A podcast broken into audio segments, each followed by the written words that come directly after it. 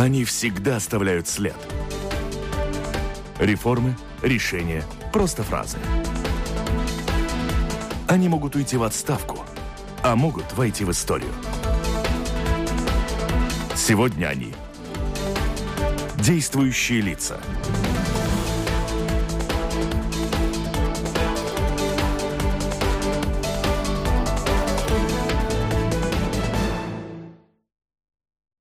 Здравствуйте. В эфире программа «Действующие лица». У микрофона журналист Валентина Артеменко, оператор прямого эфира Илмар Скикуст. Сегодня 26 декабря, второй день Рождества Христова у западных христиан. И у нас с вами в гостях глава Римско-католической церкви Латвии Збигнев Станкевич. Здравствуйте. Здравствуйте.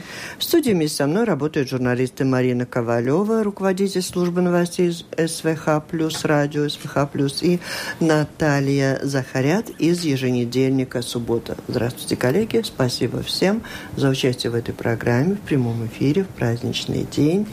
И слушателям предлагаю, так как мы работаем в прямом эфире, присылайте свои вопросы по электронной почте, адрес lr4 ltsradio.lv или, что еще проще, пишите с домашней странички Латвийского радио 4.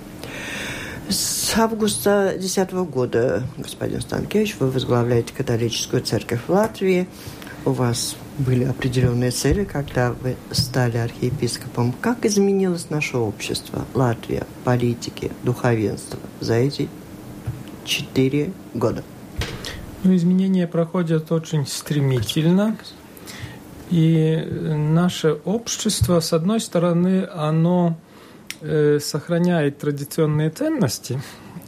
Э, и доказательство этому преамбула, которая была утверждена прошлым летом. Э, но, с другой стороны, идет очень интенсивная, я бы сказал, кампания по многим каналам, которая приводит к изменению наших представлений о человеке, о семье, о, э, о сексуальности. И поэтому мы находимся на таком, я бы сказал, распутье, на перекрестке. Что выберет наше общество? К чему мы склонимся? И я, конечно, стараюсь э, для своих священников и ну, именно наших католиков, и не только, но все наше общество, э, призывать к тому, чтобы мы не подкапывали те фундаменты, которых стоим, потому что это путь никуда. Потому что когда человек теряет свою тождественность, то, чем он является, как бы осознание того, э, кем он является, э, то ну, это очень губительно.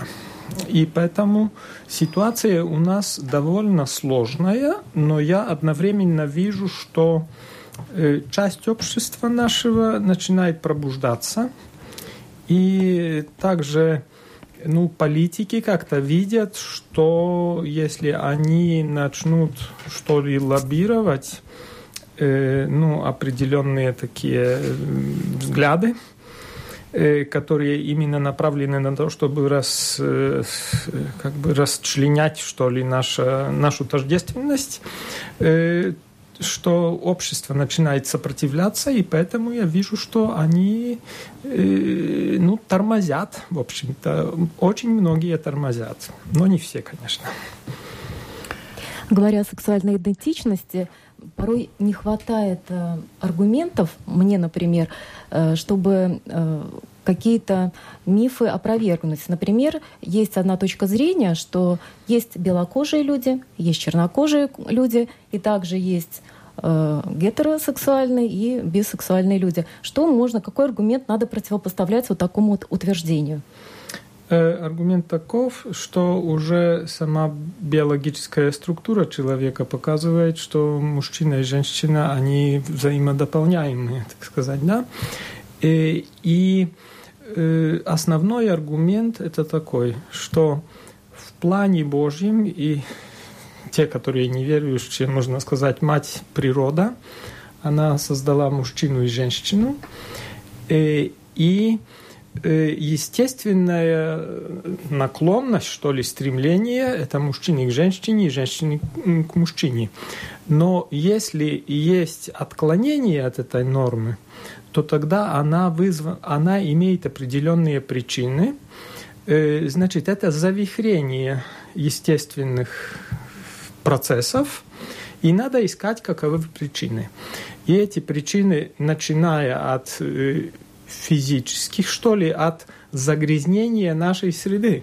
Потому что я был очень изумлен, когда я прочитал результаты одного исследования, и там было, оказывается, открыли то, что когда вода загрязнена там определенными ядовитыми веществами, то медузы могут поменять пол. В результате отравления, просто вот физического отравления. И и, собственно, на нашу генетику, потому что наша генетика, когда она в порядке, тогда эти наклонности, они нормальные, природные. Но когда генетика завихрена, тогда появляются вот эти отклонения от нормы. И в этом отношении могут быть загрязнения физические, это могут быть проблемы в семье, это могут быть вз... проблемы взаимоотношений, это, конечно, наркомания, алкоголизм и всякого рода зависимости, и искривление человеческих взаимоотношений в семье. И вот такого рода проблемы, когда они не решаются, когда пускаются самотеком, они приводят к тому, что человек становится жертвой вот такого рода проблем. И у него появляются... Я бы хотела спросить в связи с этим, мне было бы интересно, потому что бывают проблемы у разных людей, самые разные, кто-то живет так, кто-то иначе, и мы, все общество, политики обычно не втягиваются в решение каких-то личных проблем, личных пристрастий. Как можно объяснить, что вот сказать, что наши политики как-то устояли, они пока не решаются, общество не готово. А почему решение этой проблемы вдруг Э, в мире, в странах втягиваются такие широкие слои общества? Ну, Потому что, вот я как раз Почему говорил, что надо... Зачем это приходит так, с такой силой? Что если те устои, на которых наше общество создавалось два тысячелетия, европейская, по да. крайней мере, цивилизация, если эти устои расшатываются... Нет, а что движет нет, теми? Почему то... противостояние? Зачем, зачем усиливается стремление как бы расширить э, там какие-то права, возможности людей, у которых, ну, другие пристрастия. Причем Откуда это... взялось это противостояние? Ну, хорошо, у одних то наше общество достаточно толерантное, никто никого не трогает, не обижает. Откуда? Почему в это втягиваются политики? Не, потому что это используется в политических целях тоже, как инструмент политической борьбы. Это одно. Потом, конечно, есть лобби, которое заинтересовано, чтобы такого рода так называемые права человека и, и меньшинств ну, просто лоббировать, просто продвигать это вперед. И, конечно, это же вызывается также тем, что человек, если он ну, живет, собственно, э, в противоречии с нравственным правом, данным Богом в его сердце, он чувствует дискомфорт. И если он э, сможет провести такую линию в обществе, что общество начинает ему аплодировать, тогда он успокаивает свою совесть. Да. И тут это очень комплексный вопрос, и, конечно, надо избегать того, чтобы использовать этот аргумент в политических целях и в инструмент политической борьбы. Во-вторых, э, даже человек, который ну, имеет эти наклонности, Э, мы должны как-то ну, учитывать его человеческое достоинство, и ну, просто он, он остается человеком, у него есть человеческое достоинство, и мы не должны с нему, к нему ну, быть агрессивными и, и как-то... Э, мы же и не есть. Ну да, так что вот так, таким образом. Рождественская у нас программа, вопросов еще очень много, самых разных. А вроде большинство людей далеки от веры, но в дни религиозных праздников Рождества тоже в том числе такое впечатление, что э, Латвия страна, которой эти, эти ценности не только чужды, а просто очень близки. Как считается? Считаете, меняемся ли мы, идем к Богу или все-таки наоборот, просто так праздник отмечаем? Вот тут опять же очень такой комплексный вопрос, потому что с одной стороны в обществе видно стремление э, к духовным ценностям, есть поиск духовных ценностей. Я вижу тоже ну такую что ли открытость на это духовное измерение среди, скажем, музыкантов, которые профессиональные музыканты, да, или там художники. Э, тоже в мире науки я вижу, что ну как-то есть определенный интерес в этом направлении. Э, и даже наши и политики осознают, что религиозное измерение, оно очень важное в, в обществе. И, скажем, бизнесмены, они тоже видят, что, ну ладно, мы первый голод богатства насытили, и теперь, а что дальше? Все-таки богатство и деньги сами по себе, что они такого полноту счастья не дают. И они тоже начинают как-то задумываться. В этом отношении это положительный процесс. Но есть другая сторона медали. Именно то, что все-таки наше общество, оно потребительское общество. И на потребление. И опасность состоит в том, что религию воспринимать как один из товаров – как э, продукт потребления, что ли, и смотреть только, искать того, чтобы а, это давало мне э, какое-то удовлетворение, утешение, какое-то удовольствие. А если э, религия тебе говорит о том, что есть заповеди и есть конкретные какие-то требования, то с этим довольно сложно. И вот эта наша современная демократия, она, к сожалению, тоже очень ну, как-то усиливает в человеке это отношение, что а, ну ладно, вообще-то э, там заповеди, да, но, но в моем случае я там могу себя оправдать, и я все-таки здесь считаю иначе. Церковь говорит так, а вот здесь я считаю и, и так, и буду жить по-своему. Да. Вот тут эти процессы, они комплексные, и тут надо очень, ну, когда, как-то смотреть в оба, чтобы, чтобы, чтобы ну, не пропустить поезд, как говорится. Тенденция какая? Мы ближе или остались? Э, тенденция такая, что, конечно, есть люди, которые принимают крещение, которые серьезно относятся к своей вере, но очень много таких, которые все-таки, как говорю, они и, и, и Богу, и, и себе, да, в том смысле, что они религию все-таки так, ну, потребительски. Мне очень понравилось ваше рождественское поздравление по ЛТВ-1. Вы, особенно та часть, где вы говорили о тех трех дарах, которые современные люди могут э, принести Христу. Не могли бы вы сейчас повторить, а я потом задам свой вопрос?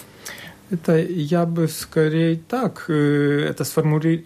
сформулировал, что э, я высказал свою мечту, три мечты, и эти дары, да, они при нашем содействии, но, собственно, только Бог силен, ну, э, привести к тому, чтобы они стали реальностью. И это, во-первых, значит, что многодетные семьи пользуются уважением в нашем обществе, вместо того, что, как я от них же слышу, от, э, от этих родителей, что на нас смотрят, о, что вы, сумасшедшие, что ли, столько детей у вас, э, что значит, уважать многодетные семьи поощрять их, и потом семью тоже поставить в центр государственной политики, поддержку семье. И такой семьи, которая, которая нормальная семья, как у нас в Конституции написано, что союз мужчины и женщины. Да? Э, потом э, вторая мечта это, э, это безопасность детей от самого младшего возраста, что никто им не морочит голову насчет их идентичности, насчет смены пола, э, что э, они предохранены от насилия, будь то от своих сверстников, будь то со стороны взрослых или каких-то маньяков, что, опять же, государственная политика должна быть направлена на то, что дети растут в безопасности и, и их права охраняются. И, наконец, третье, что политики наконец-то начали э, назначать на должности не по партийным признакам и не по клановым признакам, а, по комп... а исходя из компетенции и моральных качеств, да, из личных качеств. Это ваша мечта? Это моя мечта, но она возможна она может стать реальностью, если мы закатаем рукава все вместе и начнем внимательно перед выборами исследовать списки и смотреть, кто на что гораст, кто как себя проявил, и зачеркивать тех, которые разгильдяи, и ставить плюс э, рядом с теми, которые проявили себя как честные, добросовестные, компетентные люди. Я думаю, это очень реально и очень возможно. И тут просто два, два условия. Одно условие – это прежде всего для верующих людей, я к ним обращаюсь, молиться Богу, Господи, очисти ты нашу страну от э, разгильдяев, да, и от нечестных э, людей, которые хотят занимать ведущие посты.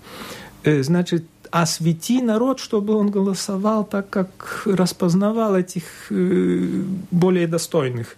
И во-вторых, чтобы мы со своей стороны поощряли тех, если у нас есть, скажем, коллеги, и мы видим, что они способны, и они могут, э, они могли бы занимать какой-то пост и, и управлять страной.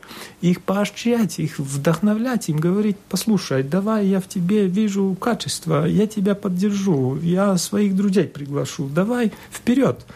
Э, и когда мы сделаем все то, что от нас зависит, и будем просеивать от, очень тщательно кандидатов. Вот эта мечта, она может стать реальностью, но совместными усилиями.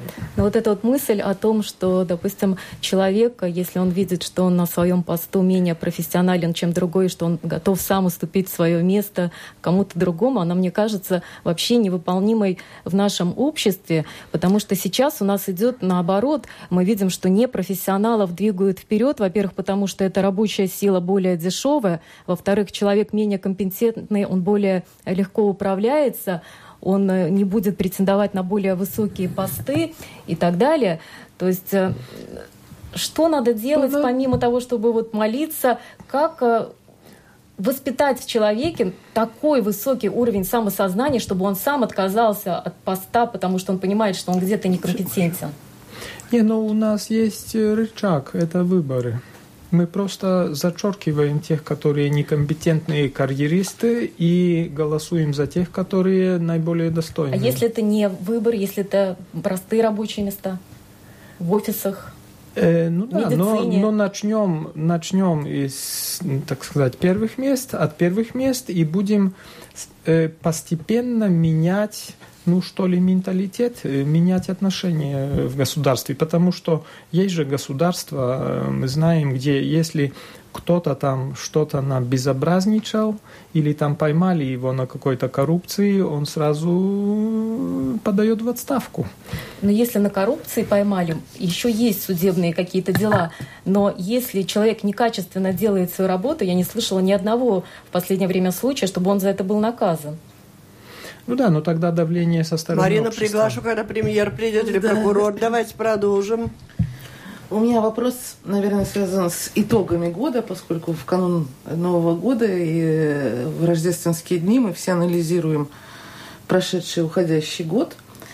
Э, может быть, вы немножечко расскажете о том, что доброго и хорошего произошло в жизни именно Латвийской католической церкви – потому что я знаю, что был год, когда одного из э, священников наших латвийских католических особо отметил Папа Римский, это был прошлый или позапрошлый год, по-моему.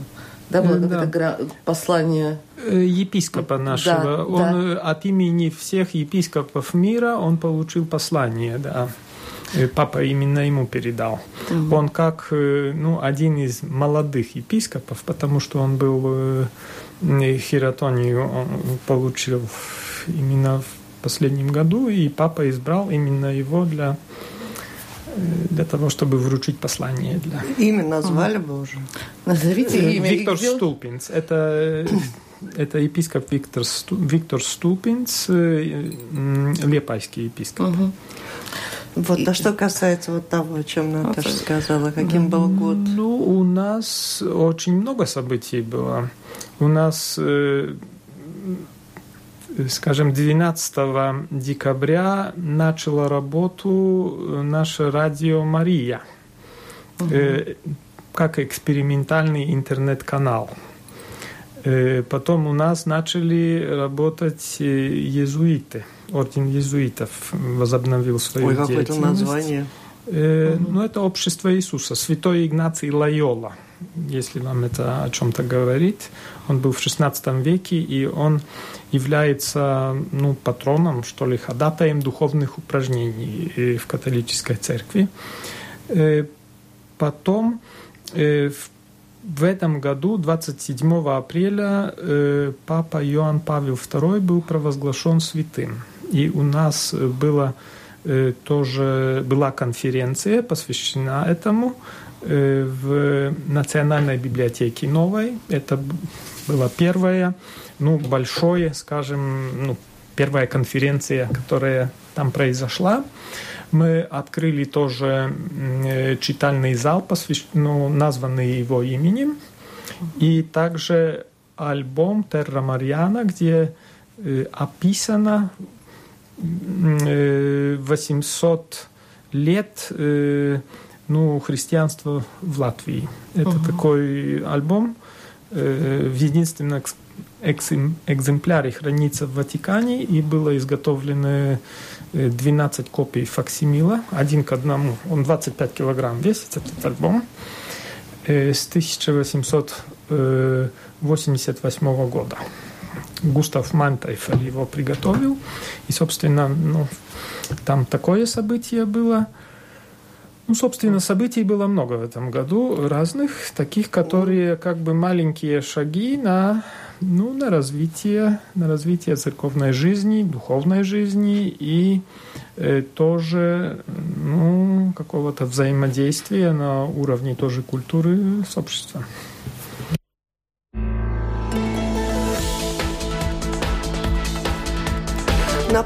слушаете программу «Действующие лица». В ней сегодня принимает участие архиепископ митрополит Латвийской римско-католической церкви Збигнев Станкевич и журналисты Наталья Захарят из еженедельника «Суббота» и Марина Ковалева, коллега с радио СВХ+.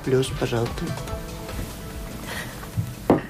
Я читала, что Римская католическая церковь, э, Ватикан набрал дополнительную группу по обучению экзорцистов, потому что есть потребность в людях, которые помогают другим избавляться от э, нечистого духа, который приходит в том числе через наркоманию и другие грехи. Вот из Латвии кого-нибудь направили на эти курсы экзорцистов? Есть ли вообще потребность в таких специалистах в нашей стране? У нас есть, да. У нас есть такая потребность. Э, к сожалению, в данный момент у нас нету у нас был экзорцист, который служил пять лет, очень плодотворно, но теперь он отправился ну, на, э, можно так сказать, на заслуженный отдых, на перерыв в этом служении.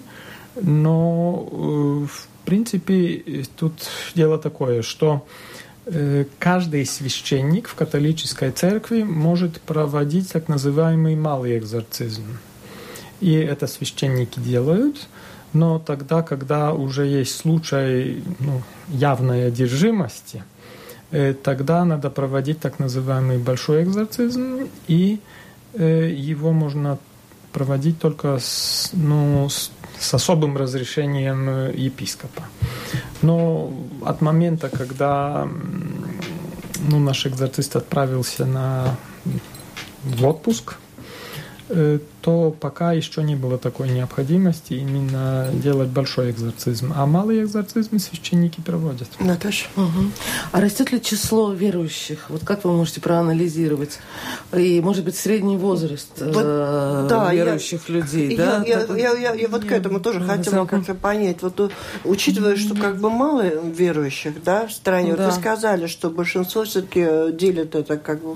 Не, если в абсолютных числах, то в течение последних лет, э, ну, у нас нет точной статистики. Угу потому что в переписи населения нет такого, да, да, да. Э, значит, угу. такой информации, и я считаю, что это неправильно и что это надо изменить, чтобы в конце в концов иметь объективные угу. данные. Но мое впечатление такое, что Теперь несколько меньше верующих, но это имеет тоже свои причины, потому что у нас количество населения уменьшилось на 700 тысяч за 23 да. года. И поэтому просто очень многие выехали за границу. И те, которые, ну, скажем, и молодые, и такие среднего возраста, и это оставляет свое, ну, свое влияние, оказывает влияние. Но у нас есть и молодежь, и приходят новые, крестятся. И, ну, а вот такой что... вопрос, учитывая, что верующих все же не так много, какая сегодня главная цель у церкви? Э, как бы закрыться в своем обществе верующих и общаться больше между собой?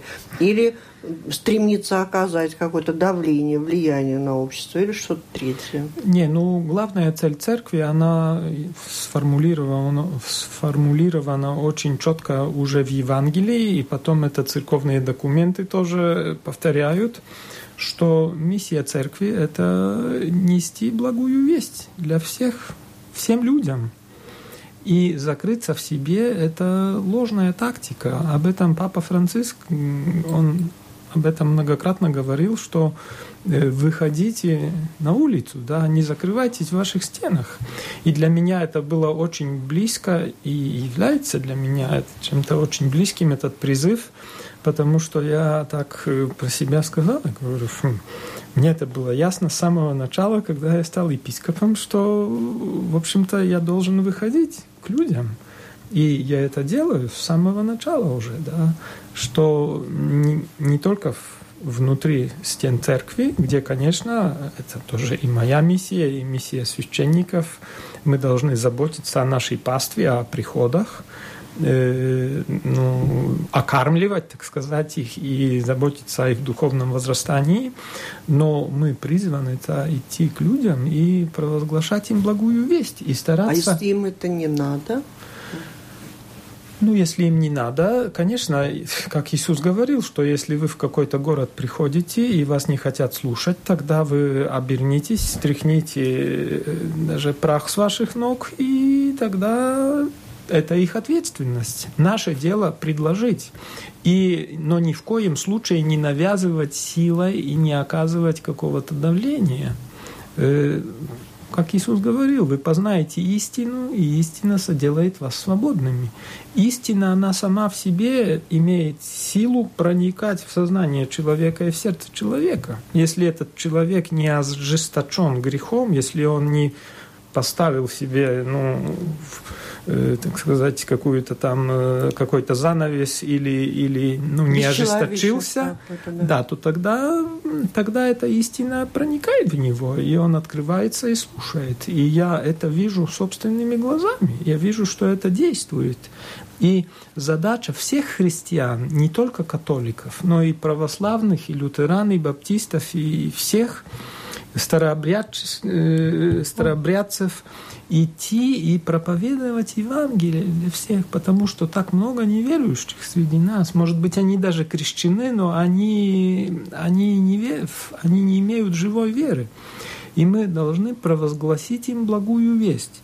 И еще одно, что очень важно, чтобы эту благую весть воплотить во все области культуры – потому что это не, не нечто абстрактное, что я иду и тебе там закидываю цитатами Евангелия. Нет, мы должны воплотить ценности Евангелия э, в культуру, в, в, в масс-медиа, в школы, в, школы в, в искусство, в музыку, в театре.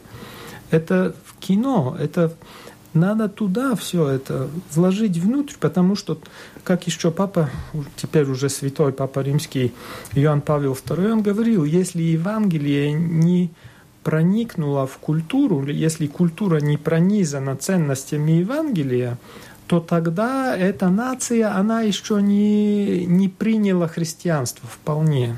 И я думаю, что если мы посмотрим, какова ситуация у нас, то ответ очевиден.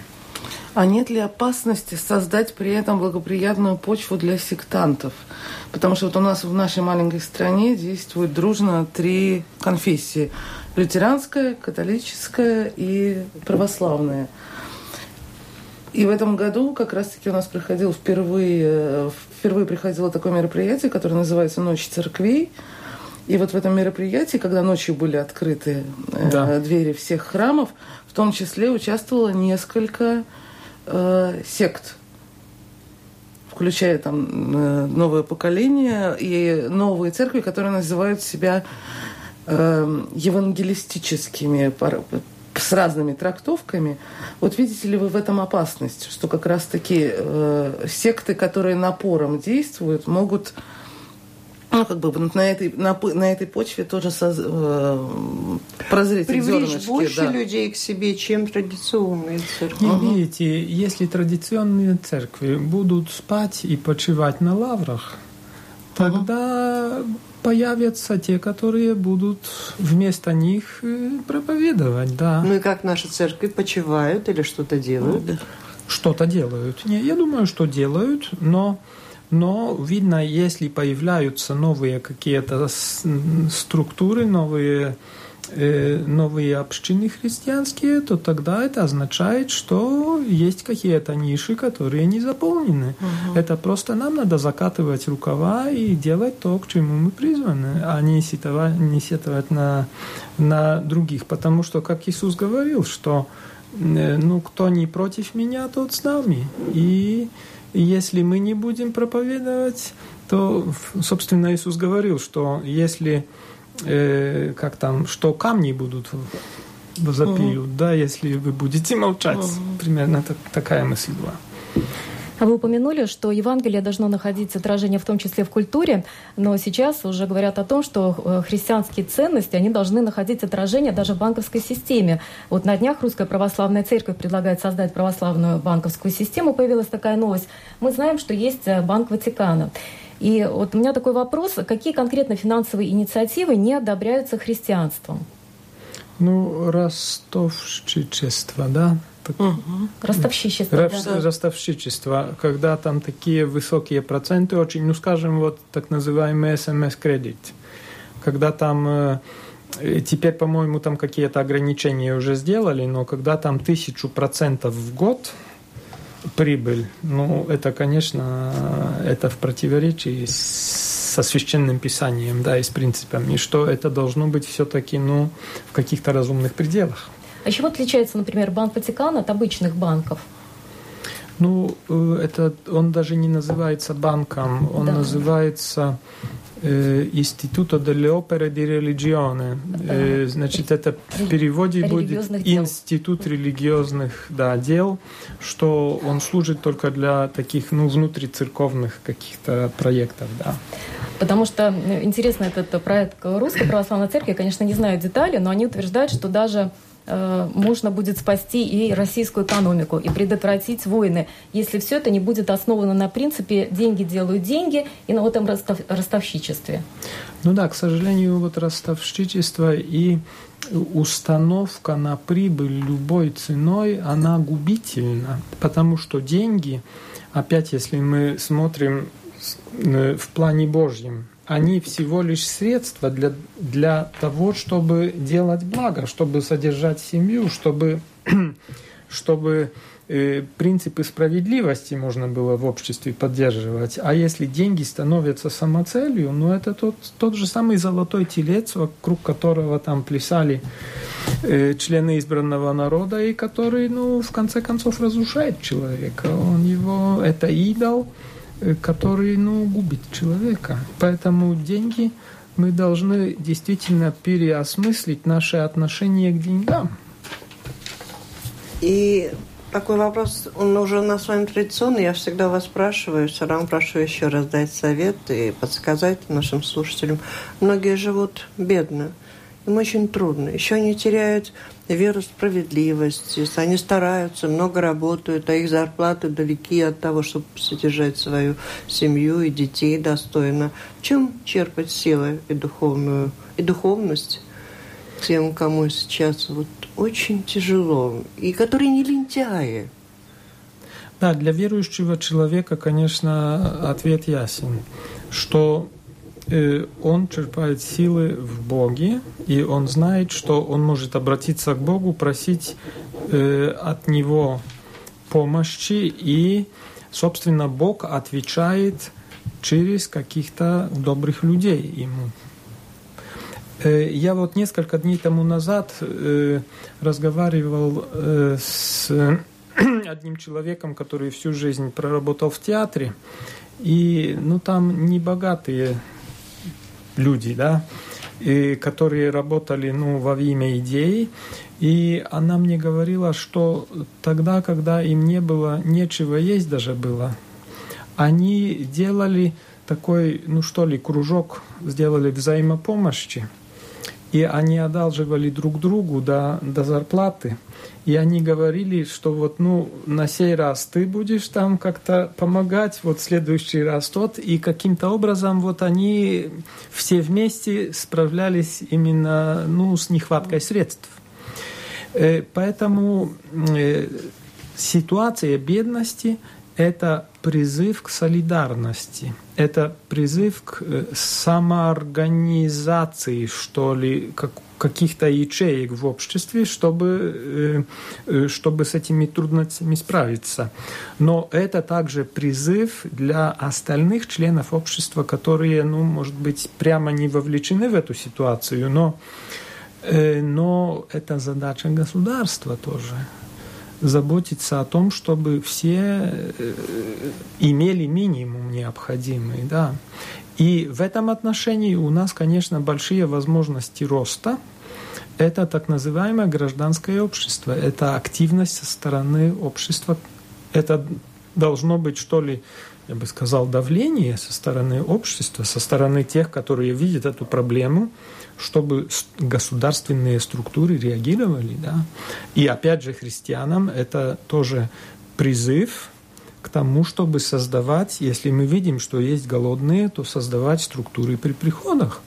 И я с момента вступления на должность я видел эти и еще до того я видел проблемы, и я сразу на э, первом, э, во время первой своей проповеди, когда я вступал в должность, я призвал священников своих создавать при приходах группы взаимопомощи для бедных. Да. И теперь у нас тоже есть центр реабилитации, которые мы уже три года юбилей отпраздновали для наркоманов, алкоголиков и бывших заключенных чтобы они, чтобы дать им возможность вернуться к нормальной жизни. Там же, очень ограничены возможности одного такого центра. Ну да, у нас там где-то 25 человек, но все-таки. И я бы сказал, не так много желающих, потому что э, когда ко мне приходит и стучит в дверь кто-то, я говорю так, если ты хочешь негде ночевать, пожалуйста, в центр. Э, если ты хочешь сразу поесть, иди к э, сестрам матери Тересы э, из Калькутты. Если ты хочешь постоянную какую-то помощь, то вот тебе надо сконтактироваться с группой взаимопомощи или Каритас при кафедральном соборе, но к тебе пойдут домой. Тебя посмотрят, какие твои реальные нужды. И знаете, большинство из тех, которые ко мне приходят, они гордо выпрямляются и говорят, нет, мне не надо, меня это не интересует, мне нужны деньги и сейчас же, да. Говорю, ну, извини, но тогда нам не по пути. Нет ли в этом определенной опасности, что чем больше жертвуют люди, тем больше расслабляется государство, потому что оно знает, что поможет организация ЗДТЛВ или просто люди соберут деньги по телефону? Да, ну в этом отношении, конечно, вот то, что я говорил, гражданское общество, что мы не только должны напрямик помогать этим бедным, но мы должны тоже все-таки стимулировать государство и побуждать к тому, чтобы оно исполняло свой долг, потому что это долг государства заботиться о своем народе. Да.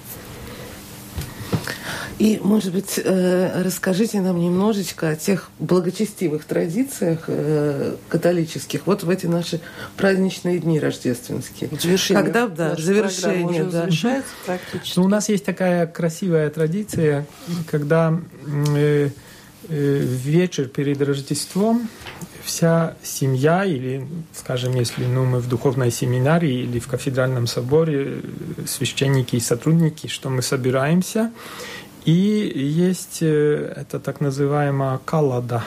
Это такой пресный хлебец, беленький. И мы тогда, там обычно символика есть рождественская на нем, и мы тогда, каждый берет кусок, и мы э, переламываем угу. э, преломление этого угу. хлебца, и каждый высказывает пожелание. Угу. Такое рождественское. И это действительно очень такое, ну, красивая традиция. Когда я был ребенком, тогда у нас дома мама всегда перед Рождеством э, ложила сено на, на стол, покрывала скатертью, и это э, там тоже фигурку младенца Иисуса ложили, потом э, были рождественские блюда, и мы тоже переламывались э, этим хлебцом, высказывали пожелания, молились и ели вместе, и, и тогда тоже пели рождественские песни. Это очень, очень вдохновляюще, я еще теперь это помню хорошо. Да? Так что вот есть такие традиции, которые, ну, они как-то э, ну, побуждают веру, и то сено а припоминает нам ясли, в которых родился Иисус. Я думаю, побуждает веру и то, что как много людей в эти дни пришли в церкви, и много было. Много. Я был удивлен в кафедральном угу. соборе у нас на, на ту ну, вечернюю, вечернее богослужение полный храм был. И, и внимательно все слушали. И внимательно даже, очень слушали. Даже стояли на улице некоторые, кто не мог выйти. И вот завершаем мы программу как раз самым тем традиционным. Все представили сразу и наши слушатели. Мы здесь, что у нас вот в руках хлебец, переламываем и поздравления от вас, конечно, мы ждем. Поздравления, пожелания в рождественские дни. Для православных это еще пост, предрождественский, да. но это праздник все равно для всей Латвии. Ну да, в любом случае и для э, западных, и для восточного обряда э, можно уже теперь высказать пожелание. Значит, я поздравляю всех с Рождеством или с тем, которые празднуют, уже наступило, или тех, которые ожидают. И я желаю, чтобы самые, та самая сокровенная мечта, которую вы носите в сердце, чтобы она исполнилась. Потому что хочу вам сказать добрую весть, что есть тоже мечты, которые в нас, что ли, пробуждает Дух Святой, Дух Божий – и нам надо просто всматриваться в глубину нашего сердца, потому что там Бог обитает. И мы можем с Ним, что ли, вступить в контакт и услышать Его такой тихий-тихий голос. То я вам желаю, чтобы вы, чтобы вы услышали этот голос, как бы прочитали, распознали эту мечту, открылись на нее, и чтобы она стала реальностью. С Рождеством вас! Спасибо. Все прослезились, как я теперь буду читать прощальные слова. Итак, это была программа «Действующие лица». Праздничная программа, в ней приняли участие глава Латвийской римско-католической церкви Збигнев Станкевич и журналисты Марина Ковалева с радио СВХ и Наталья Захарят из газеты «Суббота». Программу провела Валентина Артеменко, Латвийское радио 4, оператор прямого эфира Илмар Скикус. Всем спасибо, удачи с праздником. И чтобы у всех, кто хочет этого, сбылось бы пожелание, которое мы только что получили от Збигнева Станкевича. Спасибо, до встречи в эфире.